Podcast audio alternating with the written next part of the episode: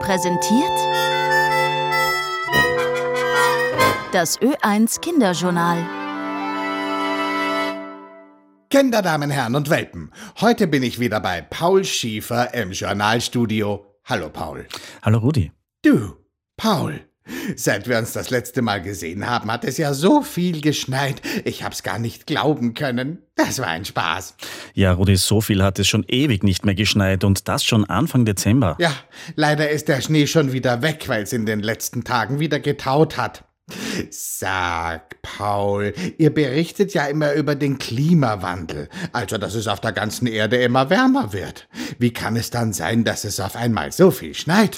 Ja, das ist eine gute Frage. Das liegt daran, dass man sich das Klima über eine lange Zeit hinweg anschauen muss, damit man sieht, wie es sich entwickelt. Und dabei spielt dann ein Wintereinbruch, wie wir ihn gerade gehabt haben, nur eine kleine Rolle. Insgesamt geht die Durchschnittstemperatur auch in Österreich nach oben. Zum Beispiel hatten wir heuer den wärmsten Herbst, der überhaupt jemals gemessen wurde. Also es kann schneien, obwohl es wärmer wird? Ja, manchmal ist das so, aber Insgesamt geht auch der Schneefall in Österreich zurück, vor allem weiter unten in den Tälern und dort, wo die Berge nicht so hoch sind. Auch die Gletscher sind schon sehr stark abgeschmolzen und all das zeigt uns, es wird immer wärmer. Und sag, ihr habt in den letzten Tagen über die große Klimakonferenz berichtet. Habe ich das richtig verstanden, dass jetzt auf der ganzen Welt mehr passiert für den Klimaschutz? Ja, das hast du richtig verstanden. Oder sagen wir so, viele Menschen haben sich getroffen, haben lange diskutiert und auch lange verhandelt. Und am Ende hat man sich darauf geeinigt, dass man sich mehr anstrengen wird, um das Klima zu schützen, also um zu verhindern, dass es auf der Erde noch wärmer wird. Aber der Teufel steckt natürlich immer im Detail. Äh, der Teufel? Was meinst du denn jetzt wieder? Naja, das sagt man so. Man könnte auch sagen, bei solchen Konferenzen kommt es sehr darauf an, was im Abschlusstext genau drinnen steht. Deswegen haben die Menschen dort auch tagelang verhandelt. Du musst dir vorstellen, am Verhandlungstisch sind nicht nur Länder gesessen, die gerne viel Klimaschutz gehabt hätten, wie zum Beispiel die EU-Länder oder die kleinen Inselstaaten, sondern es waren auch Länder dabei, die viel Geld mit Erdöl verdienen, zum Beispiel Saudi-Arabien oder das Gastgeberland, die Vereinigten Arabischen Emirate. Und die haben sich gegen zu strenge Vorgaben gewehrt und herausgekommen ist, wie immer bei solchen Sachen, ein Kompromiss. Ja, aber was heißt denn das genau? Ein Kompromiss? Was steht denn da jetzt drin?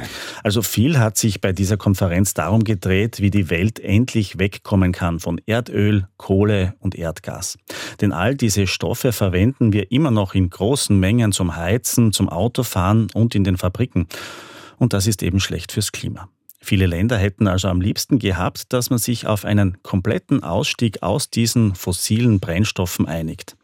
Das hat aber nicht ganz geklappt und jetzt steht drinnen, es wird einen Übergang geben, weg von den fossilen Brennstoffen. Du siehst also schon, da wird jedes Wort auf die Goldwaage gelegt. Und das könnte man übersetzen mit, wir wollen schon aussteigen, aber eben nur schrittweise und wie lange wir dafür brauchen, na, das wissen wir auch noch nicht so genau. Na gut, Paul, da wird also hin und her verhandelt und hin und her formuliert.